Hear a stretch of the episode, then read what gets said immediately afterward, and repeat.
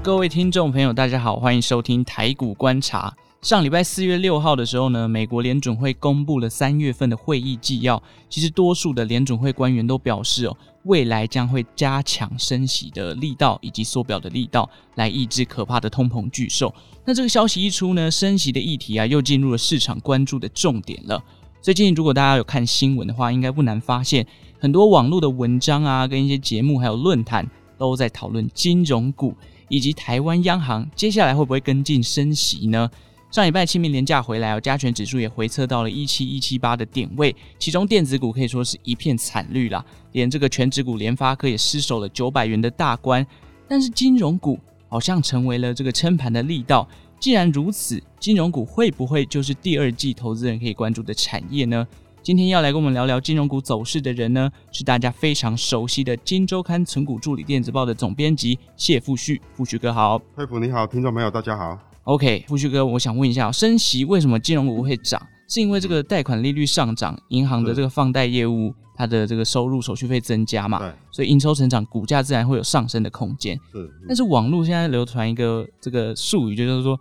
金融股会是最后一棒。哎、欸，富居哥有听过这句话吗？有这个，因为所谓的会肋骨轮动嘛。嗯嗯嗯。那按照过去的经验，大家都说哇，那个电子呃呃股涨完，然后又涨到船厂股，船厂股涨完又涨到金融股，那表示说这一波行情啊，哎可能就是到达一个尾声，嘿，就是要结束了。对，对对，就一对肋骨轮动的观点，没错啦，嘿，这一波看起来是这样，但是哈。嗯只是这一波而已，嘿，这一波可能上下震荡可能是两千点，嘿，金融股的确是看起来，因为先涨，去年先涨了电子嘛，哈，嗯，啊，船产也有一阵子蛮强的，那这一波金融看起来是波段的一个一个一个结束，但是长期而言呢，这行情不会结束，为什么？为什么？因为台湾的超额储蓄哈非常的庞大，哦，非常的多，嘿，嗯，所以这个像台湾。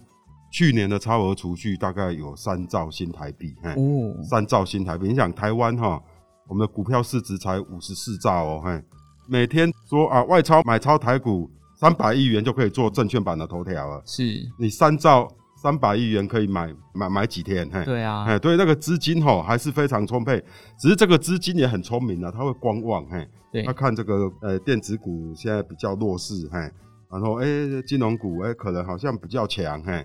啊，那可能会稍微买多一点金融股这样，嗯，所以所谓的行情结束啊，不会说啊从此就遁入什么很可怕的熊市，不会，不会这样，只是一个波段行情，可能因为这次金融股的上涨，哎，可能这边结束，而且我也觉得修正的也差不多了，可能顶多再修正个五百点，现在已经是一千一万七千点嘛，对，可能一六五零零，哎。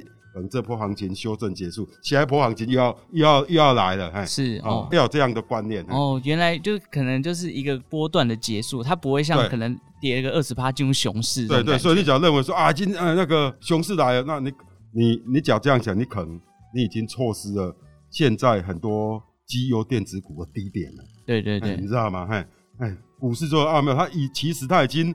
市场已经跑在你想象前面很多了，对。那你认为说应该这样的时候，其实已经不是这样了。哦，啊，对。我觉得有点就像是现在要有点违背自己的想法，就是哎、欸，你看它一直在跌，反而是捡的好时机，是是，因为它的成长力道没有消失嘛。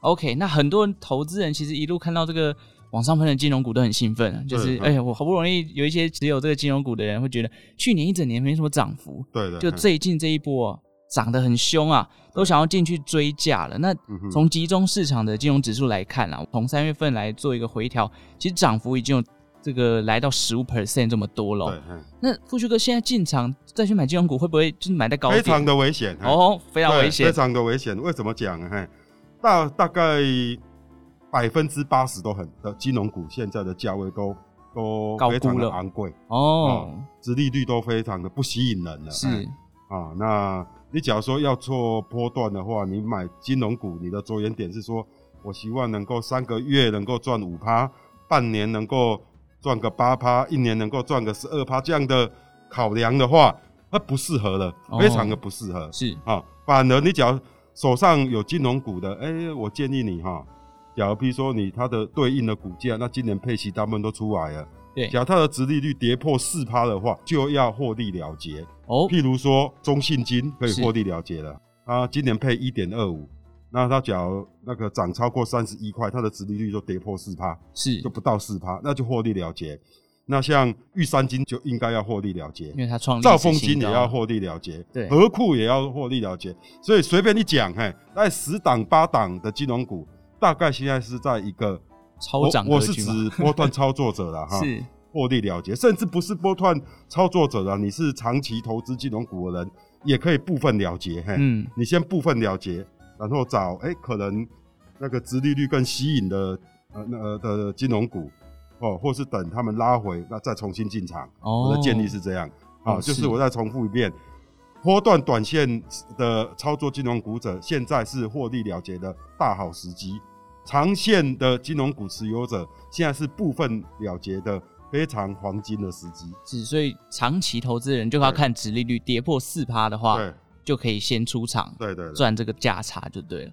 OK，哦，其实富旭哥已经回答了我下一个问题啊，因为我原本就是要问说，那现在手上持有已经涨四十趴、五十趴的，到底要不要获利了结？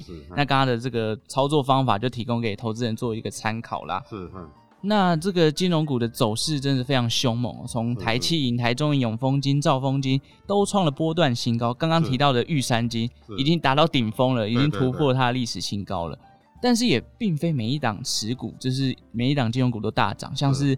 比较龙头型的国泰跟富邦，嗯、这一次走势好像就比较温吞呢。富旭哥为为什么会这这样子？呃，为什么这次金融股的一个行情哈，主要是以银行 banking 啊，银行业就放款、放贷业务的。放贷业务为主的银行，那是因为期待那个因为升息利差会扩大，为什么呢？因为那个每次升息的时候哈，啊那个金融股啊，哈，大家过几天就马上调高客户的。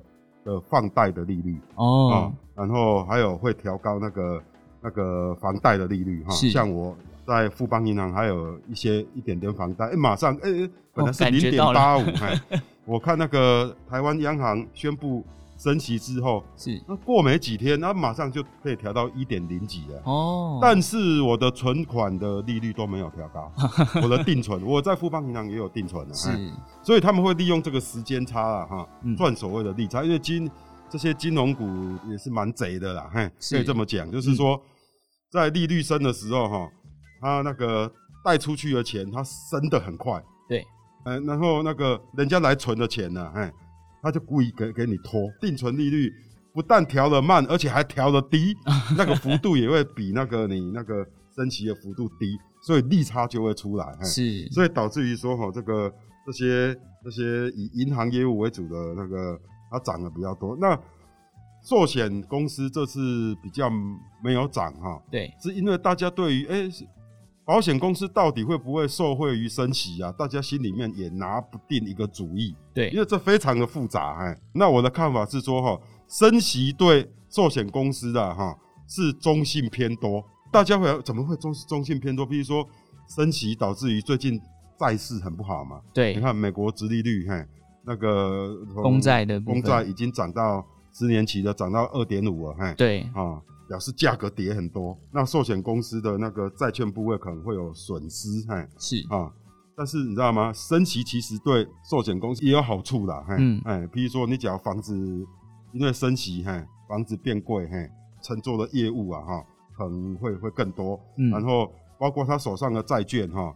他假如最近刚买的债券，因为殖利率变高，嘿比如他假如富邦金，嘿在过去两个礼拜一直买美国十年期公债，啊，趁它价格跌的时候，那都买在二点五趴，表示说他买这一笔这一笔公债的以后的每年的利息是二点五趴，利息也会增加，哈，对，所以这非常的复杂。但是这样，你只要把那个做一个总体的评估，其实是利多于弊。嗯，只是不容易判断，哈，是，所以才会导致说大家对那个市场对于寿险为主的金呃金融股啊，会比较 cautious，会比较谨慎。对，我其实看到国泰跟富邦的走势，其实就比较盘整盘啦，没有像台中银、台企银这种物直接飙到天上去。但是他们应该会慢慢的跟上，呃，上去，因为大家会看出，哎、欸，呃，譬如说第一季、第二季富邦金、国泰金的获利数字出来。哎、欸，不输那些银行，对，银行股，是大家想说，哦，原来是这样，嗯，哎，原来升息对他们有好处，然后再呃，中资金再从那些涨多的银行股在慢慢流到，对，所以他们最后还是会应该叫做补涨，还是会补涨。其实这波金融股让我想到了一个非常扼腕的，就是我之前其实有买了不少张的台气银，嗯，但是因为台气银在前一段时间那个纾困的关系嘛，它变成说要给很多的企业纾困金。结果就把它出掉，因为大家都会觉得说，哦，它可能会之后列举很多的呆账，哎、欸，这一波就导致我没有赚到。还有小心这一波哈，银行股哈，像台气银炒得特别凶哎。嗯，台气银我根据我们纯股助理电子报的分析啊，是所有金融股当中哈最不值得投资的金融股。真的吗？啊，因为我们看金融股主要是看它的获利能力嘛。对啊，因为它获利能力主要是看什么？看股东权益报酬率。哦，ROE 哦，对，ROE，嗯，我们希望我们投资的金融股啊，哈，长年期的 ROE 能够高过八 percent，是啊，所以我们存股助理报里面就喜欢中信金，喜欢国泰金，喜欢上海商银，对，啊，喜欢元大金，嘿，嗯，啊啊，喜欢星光产物保险公司，但很讨厌台企银，嘿，它是这些金融股当中 ROE 最低的，最低的，它只有五 percent，嘿，是。啊，因为我们说八 percent 才有七十分。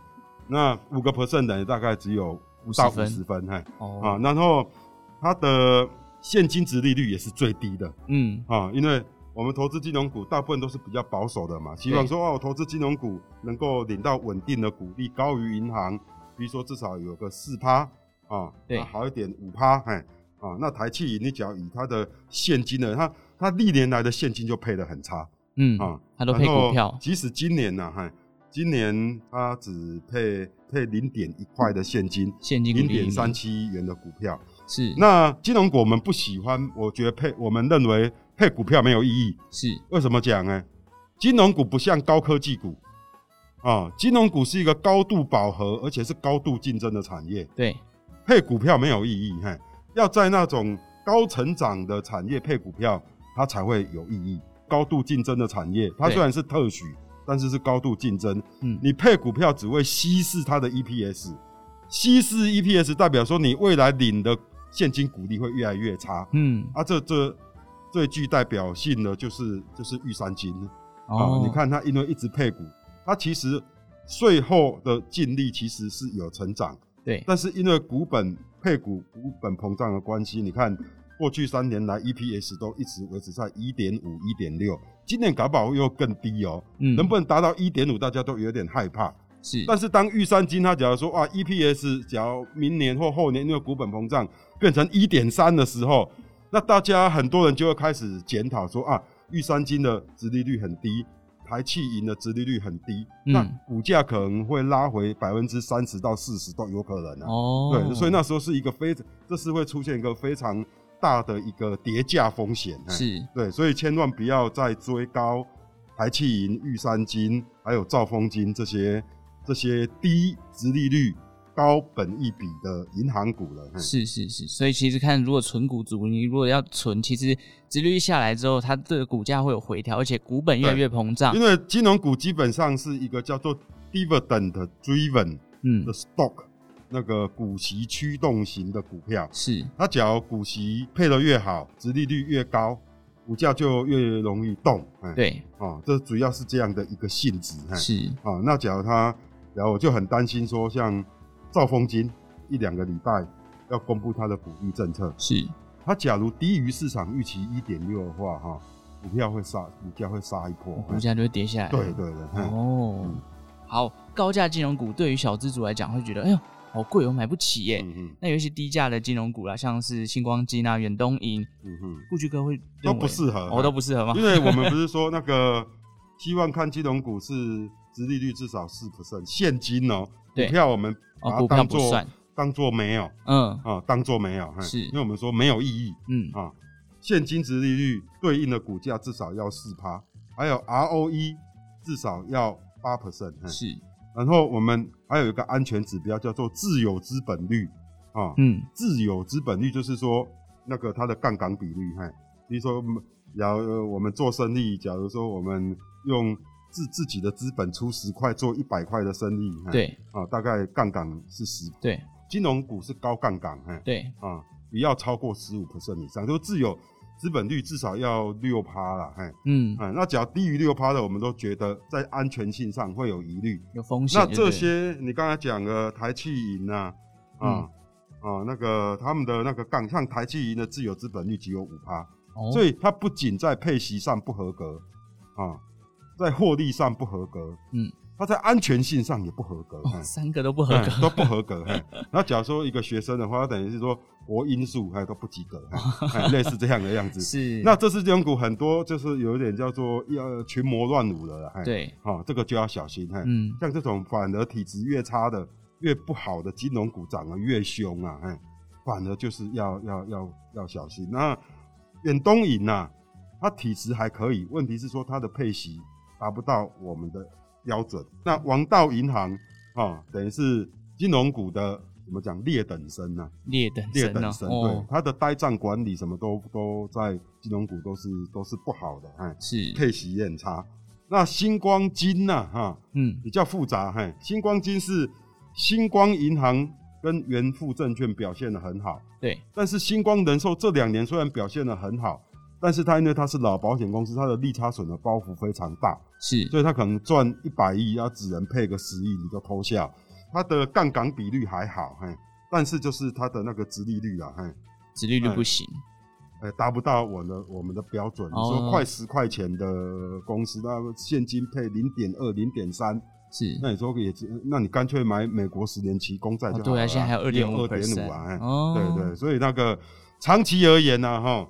等这波激情过后，哈，啊，然后那个会越来越明朗，是。理性的力量还是会主导市场，嗯，那大家会越看越清楚，投资人眼睛是雪亮的，那雪亮的是要有要有人帮他做分析的，哈、嗯，那他他慢慢了解之后，哈，资金才会再重新的做分配。是，其实现在就像刚刚富旭哥讲的，其实现在反而是要比较理性的去看待这个市场，而且要用一些指标。才能去选到适合去长期投资的一些金融股哦。好，那接下来其实像现在市场对于金融股的消息就是不断。接下来进入第二季了，富旭哥想请问一下，纯股族对于金融股的操作方式，就用刚刚的指标来判断就好了吗？还是用三个指标？然后第二季的操作就是金融股，就是说原则就是呃获利了结哦哦，这是一个原则，就是低于四趴殖利率的，然后。太弱存强，嗯。啊啊，目前的金融股啊，哈，八成以上都已经不适合长期投资、稳健投资的价位了，是。啊，那只有大概剩下一两档可以啊，嗯，比如说元大金，哈，元大金，我们认为元大金是所有金融股当中，哈，那个现在最值得投资，它殖利率也最高，啊，你看它今年配一点五，嗯，那。它虽然配零点三的股票，但是我们把它当做不存在了。嗯嗯，那一点五就打趴了。你看中信金，那中信金股价都都都三十几了，三十了哈，三十点五了。元大金还在二十七，是。而且元大金它长期会受惠于台湾股市哈，已经从谷底翻身哈。台湾股市大概在十几年前是冷冻柜，亚洲的冷冻柜，每天成交量都不到一千亿。那现在成交量三千亿加上柜新柜啊，哈，是很稀松平常的事。嗯，假如成交量都维持到三千亿的话，元大金啊，还有这些证券公司哈，他们就会活得很 happy，获利就会很好。以前那个台湾跟香港一直在互抢所谓的亚洲股票的金融中心，是。当然，目前香港还是略胜一筹了。香港目前的。成交量还是我们的大概一点二、一点三倍，但是我们跟香港的差距，曾经我们只有它的三分之一，嗯，但是我们这几年慢慢追上，嘿，啊，我们大概是已经是它成交量的百分之八十了。哦，我相信再过两年呢，搞不好我们会凌越香港，嗯，因为你知道香港有政治的因素啦，对，啊，这些很多很复杂的因素，我觉得以后台湾呐，哈，台北股市，嘿，有机会啊，哈。成为整个东南亚哈最大的市场，所以这个对元大金发展是一个很大的加分。是没错，金融中心的话，它它的成交量变大，它自然而然手续费收的就比较多嘛。对对对。OK，好，加速升息这个议题，我想问一下富旭哥，除了这些金融股的族群可以受惠之外，哎，存股族或者是投资人还可以留意哪些族群呢？是升息哈，对大部分的产业都不好。嗯啊，因为你的企业的资金成本会提高嘛。对，那资金成本提高之后，你的投资就会更谨慎，所以对经济上也没有那么好啦。想来想去，唯一受惠的哈，大概只有金融股。哎，因为它的利差。会扩大，会会扩大。嗯，那因为通货膨胀嘛，升息主要是为了要要解决通货膨胀。是，嗯，那个房子，新北市的老公寓，要在十年前卖八百万的话，那金融股可以乘坐的房贷，哎、欸，搞搞不好是，听说，嗯，五百万的房贷。是，十年后，随便一间不到三十平的老公寓都变成一千五百万。嗯，那我想要乘坐的房贷随便。乌弄一下都一千一千两百万，所以金融股在这个资产膨胀这种趋势之下，它什么事情都不用做，不用增加设备啊、人员的支出，但是它生意却越来越大，是。所有的利息跟手续费却越来越多，嗯。啊，它金融股才是那个所谓的通膨跟那个升息受、呃、升息的最大的受惠股。哦，其他产业全部都是受害，是。哎。基本上来讲是这样。好，那我们可以理解到，其实升息对于金融股是比较直接的利多啦。那对于其他产业，可能还要后续再观察，而且甚至比较偏利空的一个消息哦。好了，以上就是本集的台股观察，相关内容就提供给各位听众跟投资人作为参考了。最后呢，也祝福大家这个投资顺利啦。如果喜欢我们的节目呢，欢迎订阅荆州大耳朵的频道，并且送出你们的五星好评。那我们台股观察就下次再见喽，拜拜，拜拜。